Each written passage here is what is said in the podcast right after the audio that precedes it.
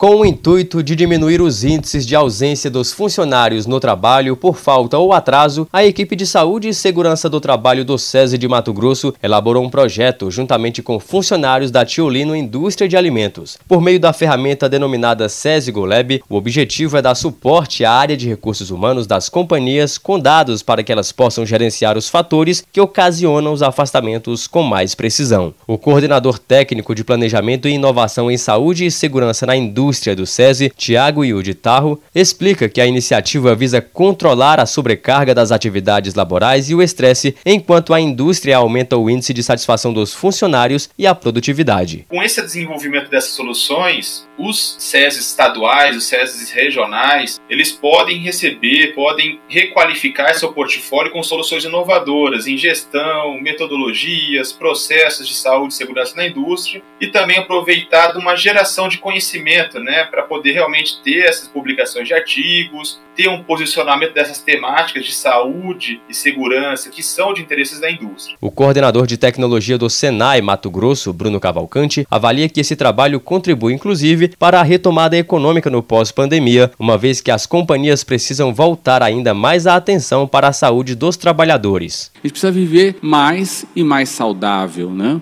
Mais seguro. Então, tanto o SESI como o SENAI podem ter um papel significativo nisso, ajudando, obviamente, a indústria brasileira a avançar ainda mais, a encontrar soluções que possam aí ajudá-la a competir mais e a competir melhor. O SESI Golab é uma caixa de ferramentas que atua no desenvolvimento acelerado de ideias que auxiliam na criação e validação de soluções para o setor da indústria. A experiência tem como base a metodologia de design sprints, que reduz o risco ao trazer um novo produto, serviço ou recurso ao mercado. Reportagem Marquesan Araújo.